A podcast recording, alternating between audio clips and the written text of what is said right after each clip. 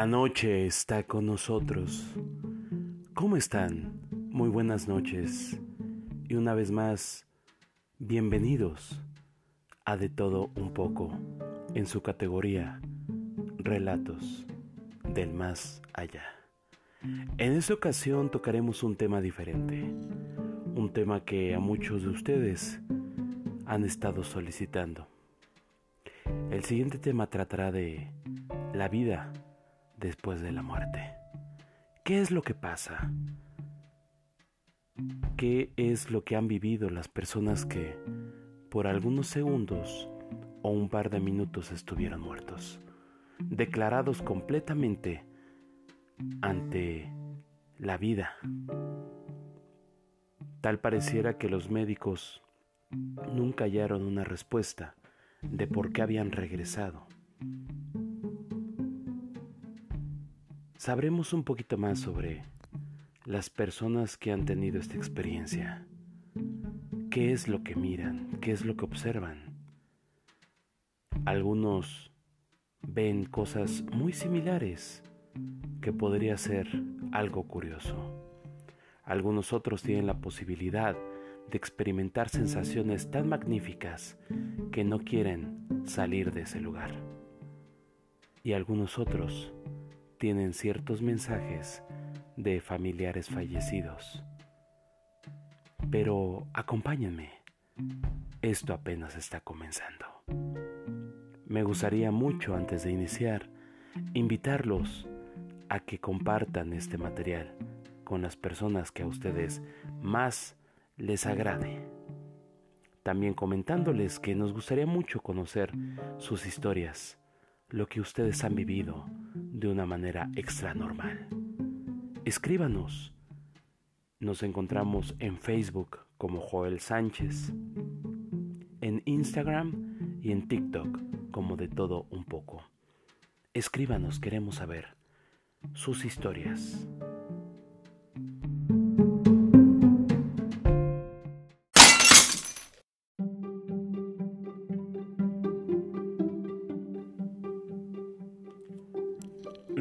La medicina se ha dedicado a estudiar cómo se compone el cuerpo del ser humano, cuáles son sus principales funciones. Cuando un cuerpo se enferma, cómo poder curarlo. Y cuando tiene alguna circunstancia que peligre la vida del ser, cómo poder atenderlo. Pero después de todo esto, ¿qué sigue? Muchas personas que han estado entre la vida y la muerte debatiéndoselo en una cama de hospital son sus historias muy parecidas. Algunos todavía tuvieron la posibilidad de despedirse de su familia otros definitivamente tuvieron sueños muy extraños. Tuvieron ciertas visiones que que muchos no le creerían y pensarían que fue a causa de los medicamentos o de la situación emocional o quizá, ¿por qué no?, que rayaban en la locura. Pero lo que es cierto es de que muchos de ellos coinciden sus historias. Y es así como comenzamos este programa. Gracias nuevamente por todos aquellos que nos mandan sus experiencias. Los invitamos a que lo sigan haciendo, ya que esto enriquece muchísimo este programa. Y vamos a comenzar con la siguiente historia. Mi abuelo se encontraba en el hospital. Ya se encontraba algo delicado pero algo que nos empezó a sorprender fue que de repente a mi familia y a mí nos mencionaba que habían personas que lo venían a visitar, algunos familiares, algunos compañeros de trabajo. Pero lo más curioso es que todas estas personas de las cuales él mencionaba los nombres, características y referencias eran personas que hace ya muchos años habían fallecido. Lo más curioso es que aunque la familia no le creía mucho cuando decía que lo iban a visitar, podían muchos ser testigos de ver cómo se movían de manera eh, sola los medicamentos, los sueros y diversos objetos que se hallaban en la habitación. Otras personas nos platican que cuando sus familiares se encontraban debatiéndose entre la vida y la muerte, comentaban que veían ciertos animales en la habitación. Alguna de ellas platicaba que veía a un gato negro que se le subía a la cama. Le daba mucho terror y pedía a su familia que bajaran ese animal de su cama, ya que le daba mucho miedo. Algunos otros mencionaban que veían a pequeños niños que llegaban a molestarlo, a moverle los medicamentos, a apretarle las heridas, pero definitivamente no había ningún menor de edad que pudiera hacer eso, y menos entrado en horas altas de la madrugada. Algunos mencionan que cuando llegan a, a ver a sus familiares más cercanos, es porque ya vienen a recogerlos. Algunos mencionan que ven normalmente a sus padres, a su esposa, a sus hijos, a familiares que hace muchos años ya fallecieron. Algunos otros mencionan que no ven los rasgos característicos de ese familiar, pero saben o algo les dice en su interior que es alguien muy cercano a ellos. Como sean, muchos coinciden en eso. Pero, ¿qué pasa cuando por algunos instantes su corazón se detiene? Y es ahí cuando todos llegan a la misma idea. Llegan a ver un lugar un, un pasaje y muchos como lo describen se tratara de de un lugar que cruzan de una luz tan maravillosa que no les lastima la mirada, una luz que les inspira tranquilidad, que les da mucha paz. Algunos han mencionado que han visto a Dios o han visto a un ser supremo que les menciona que quizá aún no es su tiempo. Muchos otros solamente ven a sus familiares y a muchas otras personas que andan vagando vestidas de blanco en paisajes completamente extraordinarios. Pero todos llegan a esa idea que existe mucha tranquilidad mucha paz, algo que humanamente no se podría describir. Un lugar tan tranquilo que el solo hecho de estar ahí por unos instantes pareciera que se trata de toda una eternidad. Lamentablemente cuando el Ser Supremo o algún ser se les acerca y les dice que aún no es su tiempo y que tienen que regresar, muchos se resisten a poder volver.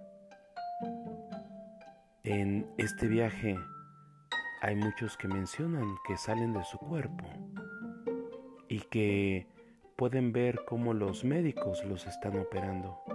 Ellos pueden ver su cuerpo sobre la plancha o sobre la cama de el hospital. Desesperadamente se acercan a sus familiares para decirles que ahí están, que los ayuden, pero irónicamente nadie los puede escuchar y nadie los puede ver. Y están todos los gritos que no sirven de absolutamente nada. Pero vamos a narrarles lo que nos han platicado. Veamos.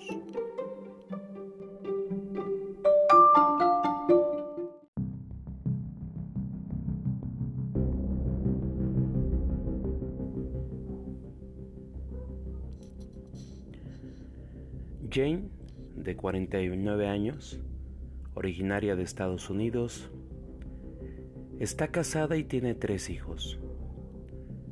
Y nos cuenta su experiencia. Tuve una experiencia muy profunda en el otro mundo durante el nacimiento traumático de mi hijo menor, que cambió completamente el curso de mi vida. Mi padre, que había muerto de cáncer de pulmón tres meses antes, a los 69 años de edad, apareció al final de mi parto. Fue mucho más poderoso por el hecho de que la última vez que lo vi, dos horas antes de su fallecimiento, le dije que estaba embarazada y le dije, por favor, cuida de mi hijo ahí arriba. El parto se prolongó durante horas y Jane estaba a punto de parir. De repente, la energía de mi padre llenó la habitación. Es difícil de explicar, pero reconocí su espíritu, o si quieres, su esencia.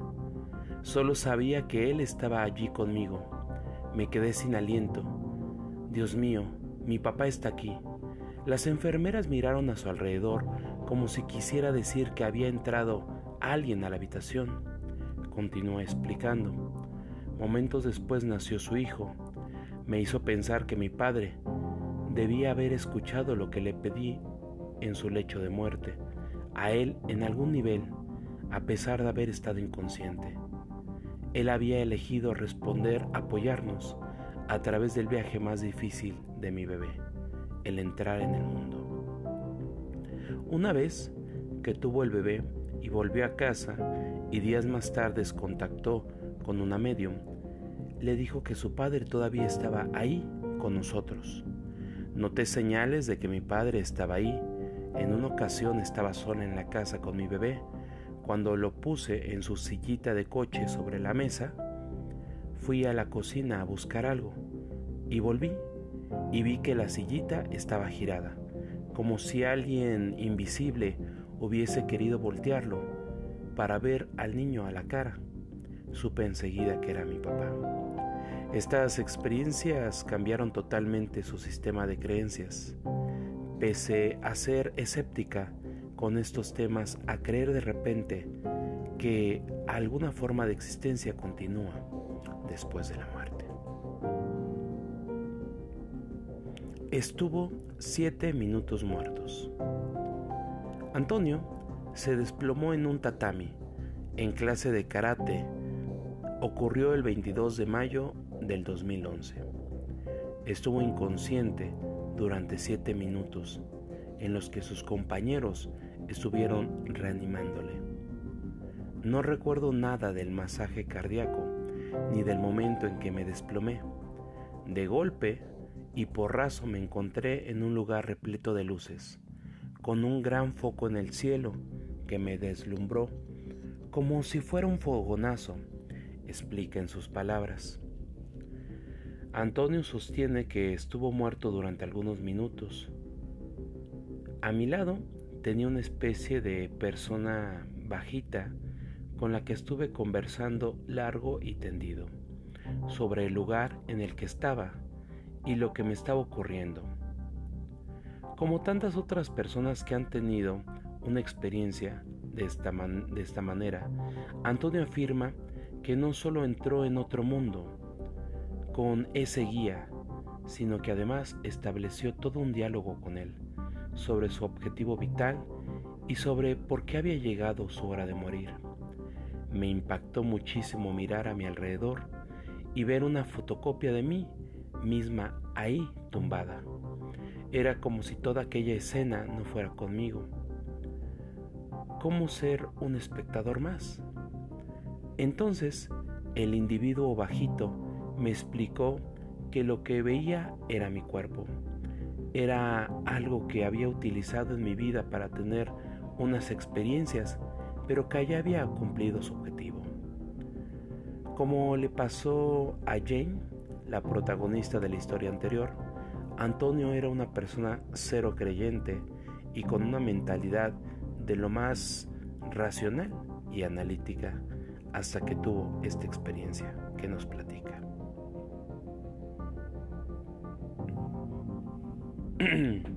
La lámpara que se enciende sola. Sonia tiene una hija de 30 años y un hijo de 29 años. Ella es tutora de educación para adultos a tiempo parcial. Cuenta su historia. Mi difunto esposo no creía en la vida después de la muerte, pero él siempre decía en broma que si él fallecía antes que yo me avisaría. Estuvimos casados durante 37 años, cuando le diagnosticaron un tumor cerebral terminal. Fue muy difícil para los dos. Le daba miedo a las sombras de nuestra habitación y le compré una luz de mesita de control táctil y le daba seguridad. Su marido murió en diciembre del año 2010. Unos meses después, ella estaba acostada en la cama y su lámpara se encendió. Había que tocarla tres veces para lograr que se encendiera, pero se había iluminado por completo sin que nadie lo hubiera tocado en absoluto. Entonces dije en voz alta, está bien, sé lo que intentas decirme, pero ahora estoy un poco asustada. Nunca volvió a funcionar. Estaba segura que si su marido se manifestaba, lo haría a través de esa luz. Y, y efectivamente, esa fue la manera en la que se comunicaría con ella de vez en vez.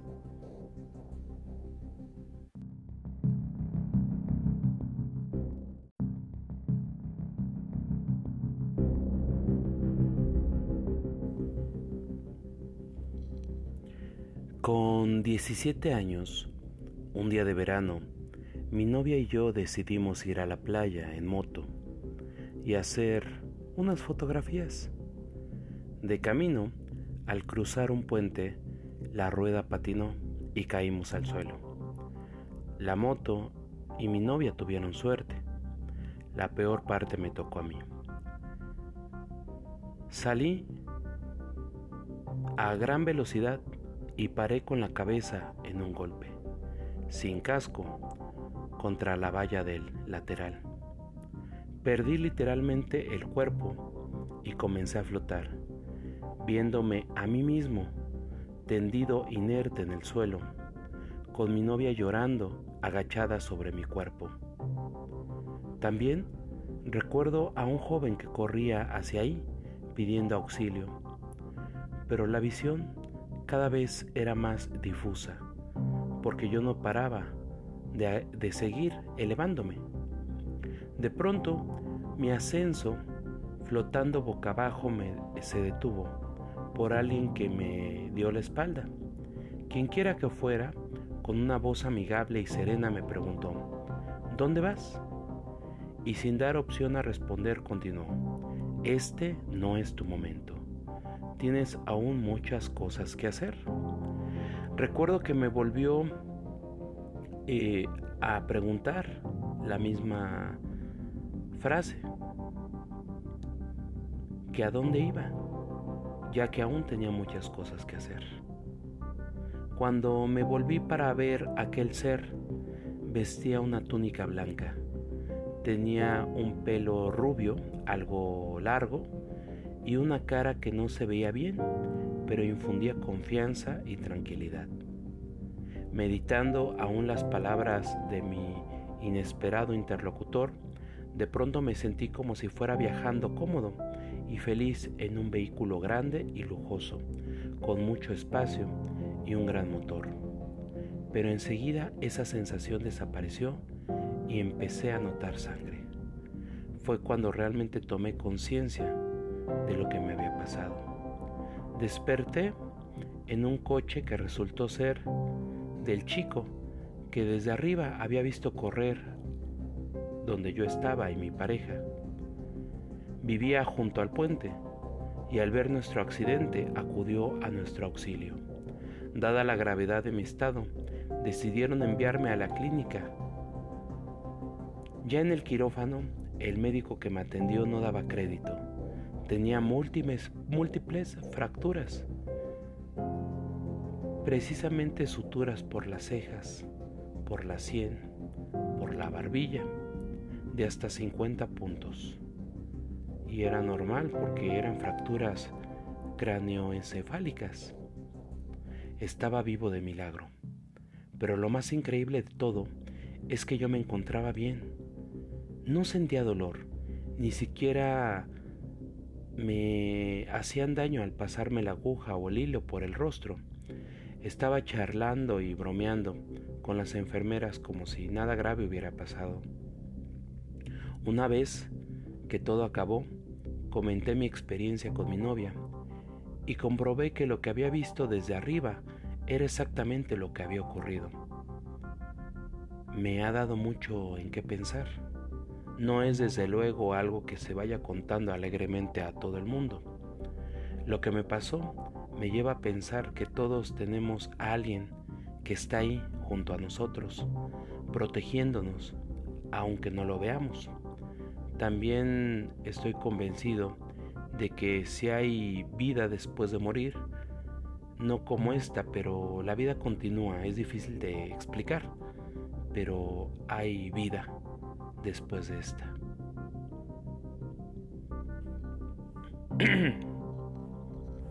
Mi hermano sufrió un accidente de moto, que aunque en principio parecía resultar en alguna herida leve y sin importancia, se complicó al no detectarle una hemorragia interna, que a su vez extendida se hizo incompatible con su vida.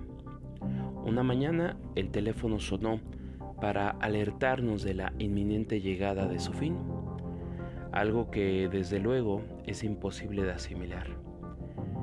Ninguno imaginábamos que el día en que cayó al asfalto, impulsado por alguien que decidió saltarse una señal, un semáforo, desembocaría en una agonía tan rápida y tan compartida por toda la familia. Todos sabíamos de la proximidad del momento más triste de nuestras vidas, todos menos él. Mi hermano permanecía ignorante de su gravedad, estaba consciente y lúcido, y así se mantuvo durante todo el día, una lucidez sorprendente en relación a su destino.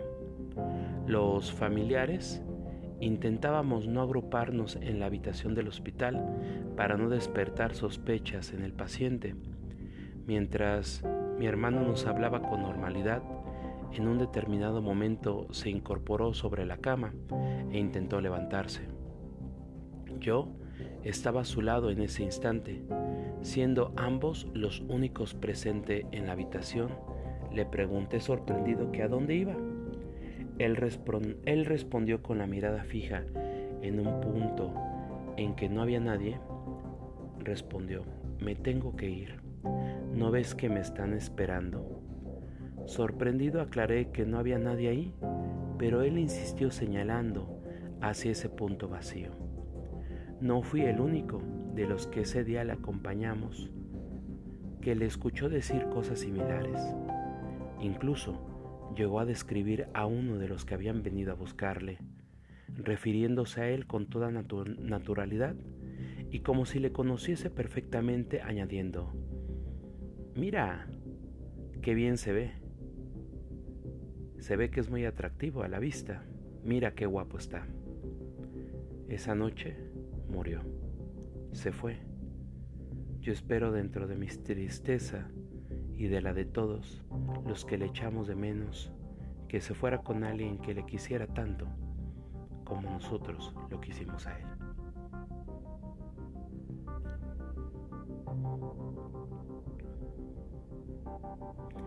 Mi experiencia tuvo lugar en la tarde del 29 de noviembre del año 2010 en un hospital.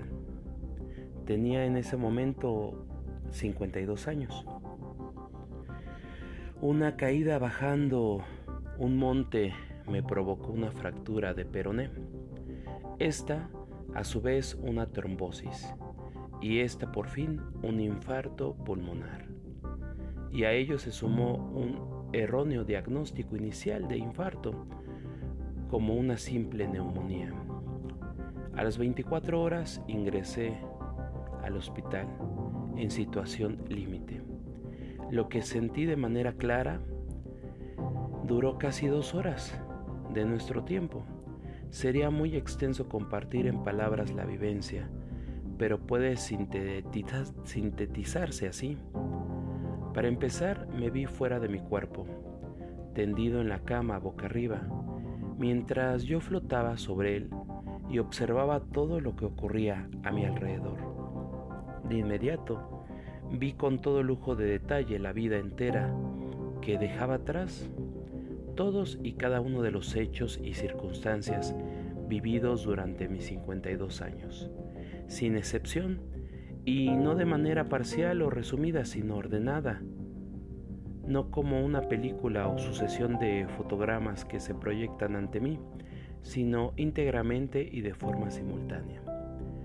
Esta visión instantánea de la vida que ha terminado para mí proporciona la constatación de que todo tuvo su porqué y todo encaja de manera armónica.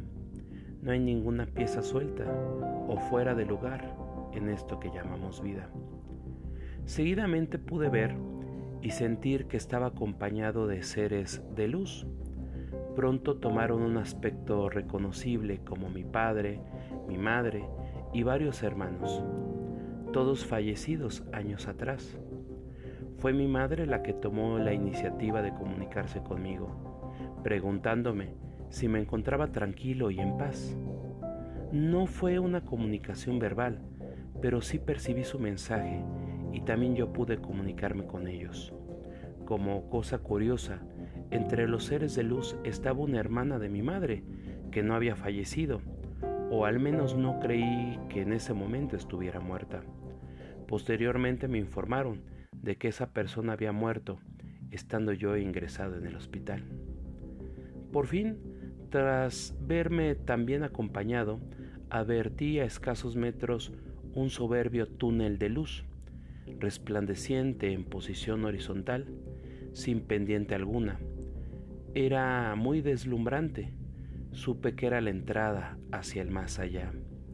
Casi al final del túnel tuve un contacto con una forma energética que solo desprendía armonía y un amor inmenso. Y esa forma tomó el cuerpo de Jesucristo, me tendió sus manos de luz y las entrelazó con las mías, generando en mi ser una experiencia de gozo. ¿Por qué volví? ¿Por qué regresé yo a mi cuerpo físico? ¿Fue consecuencia de este encuentro con Cristo? y de la comunicación que ahí se estableció, me confirmó que volvería a la vida física recién dejada para hacer algo, que solo sabría una vez transcurrido cierto tiempo tras retornar a ella.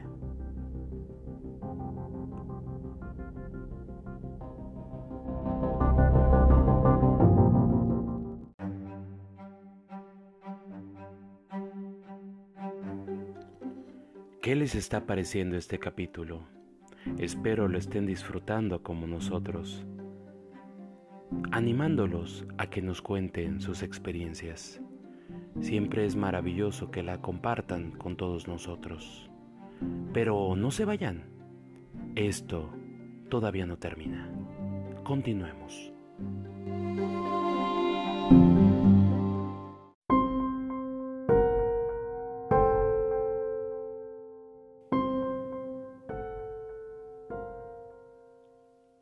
Estuve tendido sobre un helecho de nubes.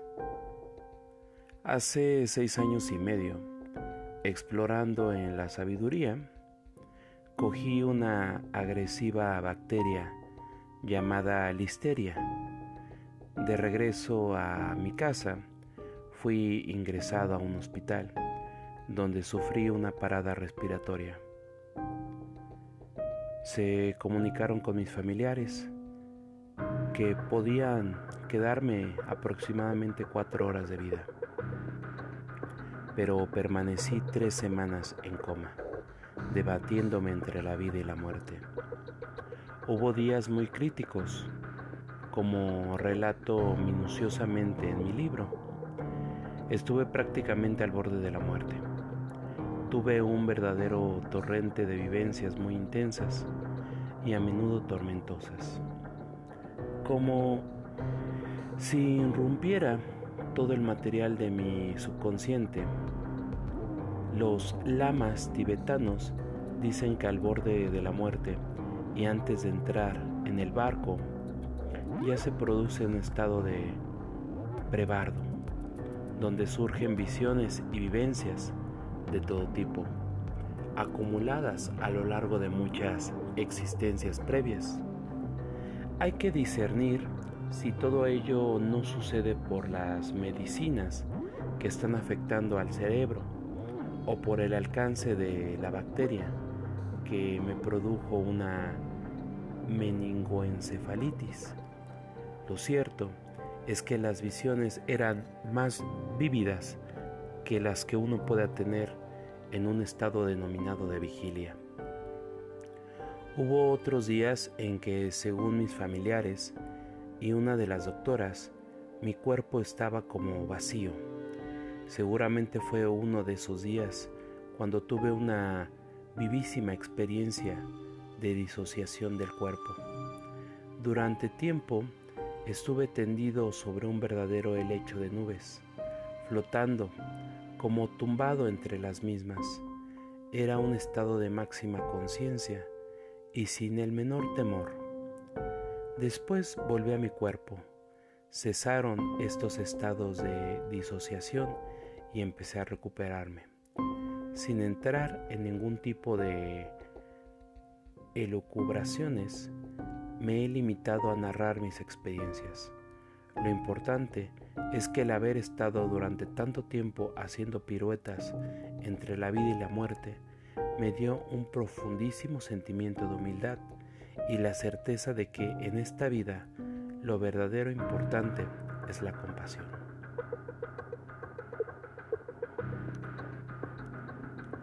Somos hermanas gemelas y esto nos ocurrió siendo unas niñas de 7 años. Estábamos con nuestra madre y su hermana en una playa alejada en la ciudad, donde no hay mucha gente ni vigilancia. Nos metimos solas en el mar para bañarnos en lugar más alejado que había. No nos dimos cuenta de que nos acercábamos a una zona peligrosa. El fuerte oleaje nos arrastró mar adentro hasta que no pudimos hacer pie por la profundidad. Luchando por mantenernos en pie, dábamos saltos sobre el fondo para coger aire, pero cada vez nos cubría más el agua. No podíamos nadar y la corriente nos llevaba. Agotadas y sin fuerzas, dejamos de luchar y nos hundimos. Sabíamos que íbamos a morir. Ya no podíamos respirar y la angustia por ahogarnos dio paso a una inmensa paz. Pero de pronto, estando en el fondo del mar y sabiendo que ya había llegado nuestro fin, apareció un ser que nadó hacia nosotras. Era un hombre que veíamos sin nitidez, como a trasluz. Parecía ir vestido como de buzo antiguo, con casco de inmersión de un relato de Julio Verne Rápidamente me sacó del fondo del mar y me dejó en la arena. Como le pedí que sacara a mi hermana, sin dudar un momento fue por ella y la trajo. Descansamos y nos recuperamos del casi ahogamiento que vivimos. Ya repuestas ella y yo, nunca más hablamos de quién nos rescató. Siempre ha sido para nosotras algo muy íntimo, una experiencia personal e inexplicable pero ¿quién pudo haber sido aquel que nos rescató de aquellas playas salvajes si en esa hora no había nadie a nuestro alrededor?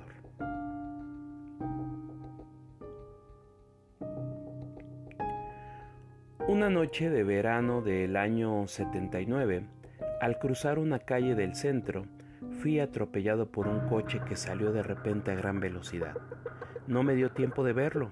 El golpe me dejó inconsciente en el suelo, con fracturas en la cabeza, rotura del húmero, del brazo izquierdo y serias heridas en todo el cuerpo. No sé durante cuánto tiempo permanecí sin conocimiento, pero cuando desperté sé que estaba rodeado, que habían presenciado el accidente esas personas, habían visto al conductor dándose a la fuga. No se me olvidará lo que viví mientras estaba sin conciencia. Me vi adentro del famoso túnel. Al final vi una luz brillante que me cegaba. A ambos lados del túnel discurrían a gran velocidad imágenes estáticas en blanco y negro de mi vida, con mis padres, con mis hermanos, con mis amigos. Imágenes que mostraban momentos que había olvidado, pero que reconocía como propias. Primero aparecieron las más antiguas, las de mi niñez. A continuación otras más cercanas en el tiempo a mis 17 años. Las observaba tumbado desde el suelo. No podía pensar. Recuerdo que quería saber por qué veía aquello, pero la sucesión vertiginosa de imágenes me lo impedía. No fue ni mucho menos una sensación placentera, de hecho no me gusta nada. Quería salir como fuera de ahí. Sin embargo, cuando de repente vi una luz muy destellante que me interrumpió, y cuando abrí los ojos, los médicos me miraban un poco extrañados, ya que me dijeron que estuve muerto por unos minutos.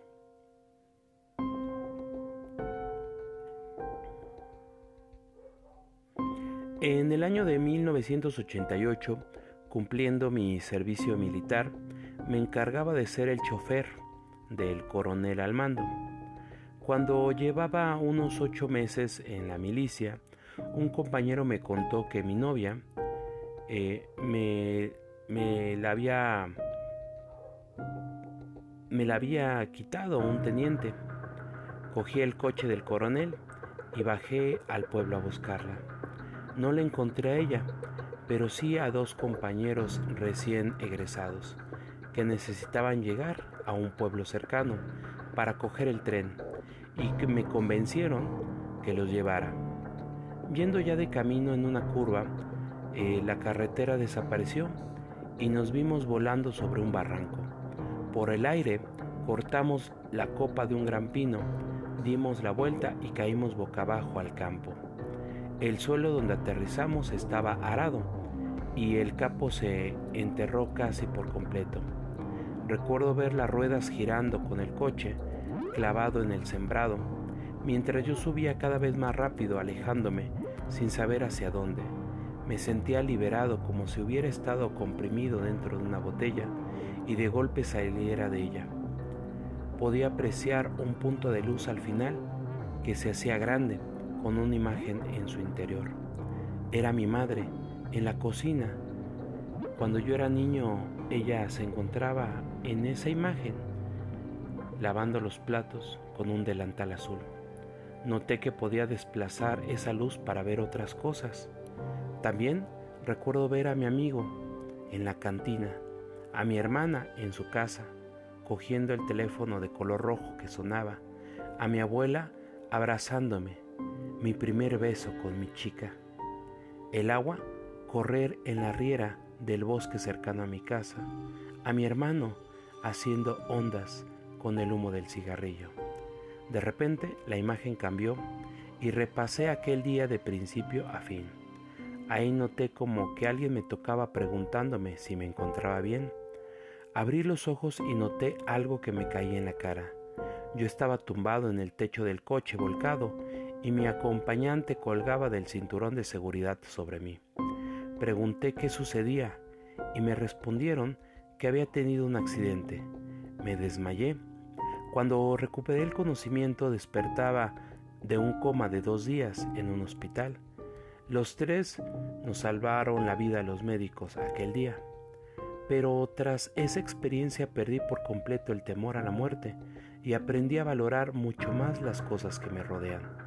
Durante, un tiempo lloraba por nada y me convertí en un sentimental que amaba a todo el mundo. Desde entonces procuro enfocar mi vida en ayudar a los demás.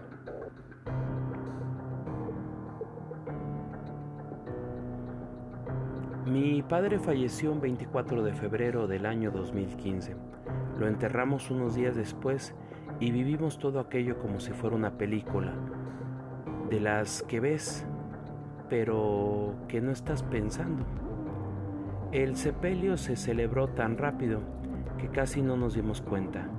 Esperábamos que el sacerdote le dedicara unas palabras o que dijese algo más, pero fue un rito muy poco personal, muy metódico, la misa del día como cualquiera, solo mencionó que se había dedicado a mi padre, pero nada más. Y cuando nos quisimos dar cuenta, ya estaba enterrado y procedían a cerrar la tapa. Nos fuimos todos de allí, y yo, que estaba agotada, me marché a mi casa a dormir. Llegó la noche, y lo digo clarísimamente, mi padre vino a despedirse de mí. Me lo encontré, pero además, joven, moreno, guapo, como él era, me estaba mirando con una sonrisa preciosa y con una mirada de amor única. Lo decía todo. Me dijo, estoy aquí, aún estoy aquí. No me he ido todavía porque tenía que venir a despedirme. Esas palabras me hicieron que mi corazón latiera muy rápidamente. Estaba junto a mí en mi cuarto, pero al mismo tiempo como en un entorno hospitalario y muy joven. Pero aquella aparición, lejos de asustarme, me dejó como reconfortada. Quedé con una paz tan profunda que estaba segura de que mi padre estaba bien y aunque ya había muerto, lo sentía muy cerca de mí.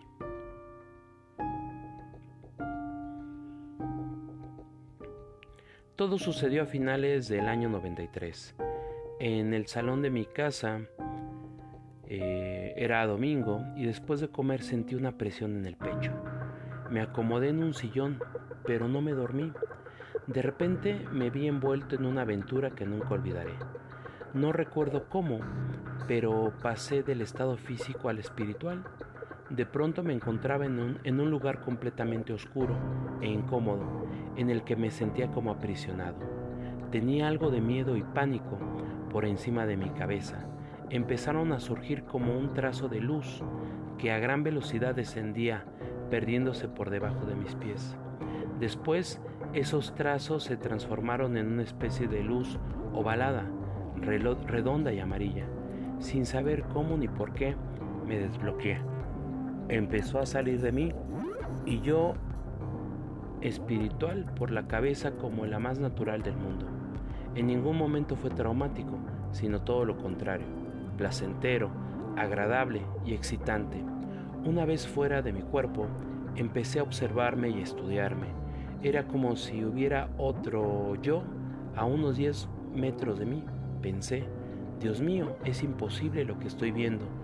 Pero si estoy en el, en el espacio exterior, viajando por el cosmos, de pronto apareció ante mí un gran trozo de universo, todo negro, y en el centro vi un túnel. Me observé viajando a gran velocidad. Hacia arriba dentro de él vi una luz cegadora a la que me acerqué muy rápidamente. Instintivamente cerré los ojos, llevándome las manos al rostro para protegerme. Levanté los antebrazos contra mí e incliné un poco mi cuerpo en posición de defensa. Permanecí en esta posición un tiempo pero no sucedió nada. Poco a poco empecé a relajarme, suavicé la presión de los brazos hasta que empecé a abrir los ojos y apartar las manos para intentar ver algo de lo que me rodeaba. Terminé descubriendo por completo mi cabeza y abriendo los ojos plenamente. Sentí un inmenso placer.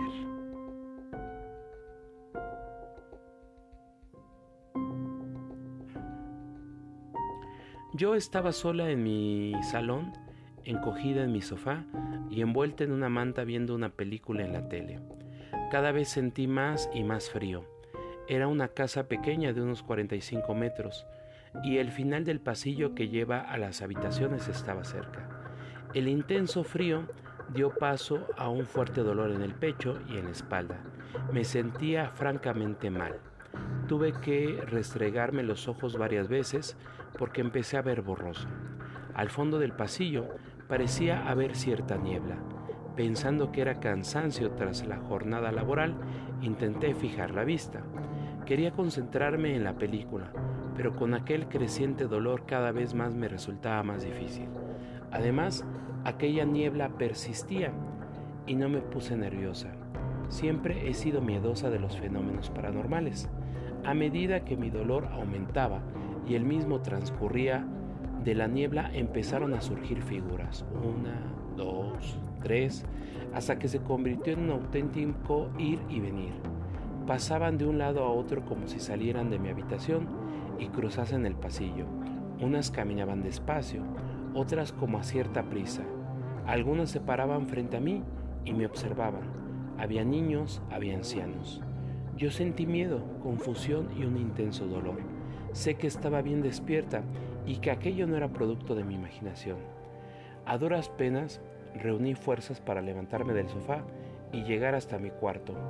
El trasiego de gente seguía y yo de un salto me metí en la cama y me tapé hasta la cabeza. Empecé a sentir que mi cuerpo se estiraba en la cama y que mi conciencia se escapaba de mi control. El dolor era fuerte, pero suave y placentero a la vez. Sentía como si mi cuerpo y mi mente se estuviese separando. No sé cuánto tiempo duró. No me desperté ya que estaba despierta, pero volví de ahí donde me había marchado. Tomé conciencia de lo que me había pasado.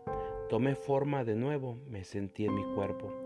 A raíz de esto he tenido otras experiencias, unas parecidas y otras distintas. Cuando lo he contado algunas personas no me han creído, otras me han ayudado. Bien porque he vivido algo parecido, bien porque lo respetan y creen en que posiblemente me ocurrió una experiencia. Lo que realmente no sabía es que esas figuras que yo estaba viendo en ese instante habían sido unos familiares que habían fallecido en ese instante en una ciudad lejana y de alguna manera se habían ido a despedir de mí. Yo no lo entendí hasta que más tarde sonó el teléfono de la casa y me comentaron la terrible noticia. Unos familiares que iban camino a una ciudad vecina habían tenido un accidente en la carretera. Lamentablemente todos habían muerto. Y no solamente yo, sino otros familiares habían visto exactamente lo mismo que yo, a la misma hora, en el mismo instante. Quizá esos familiares se despidieron de nosotros de una manera un poco extraña, pero que al día de hoy no hay una respuesta concreta.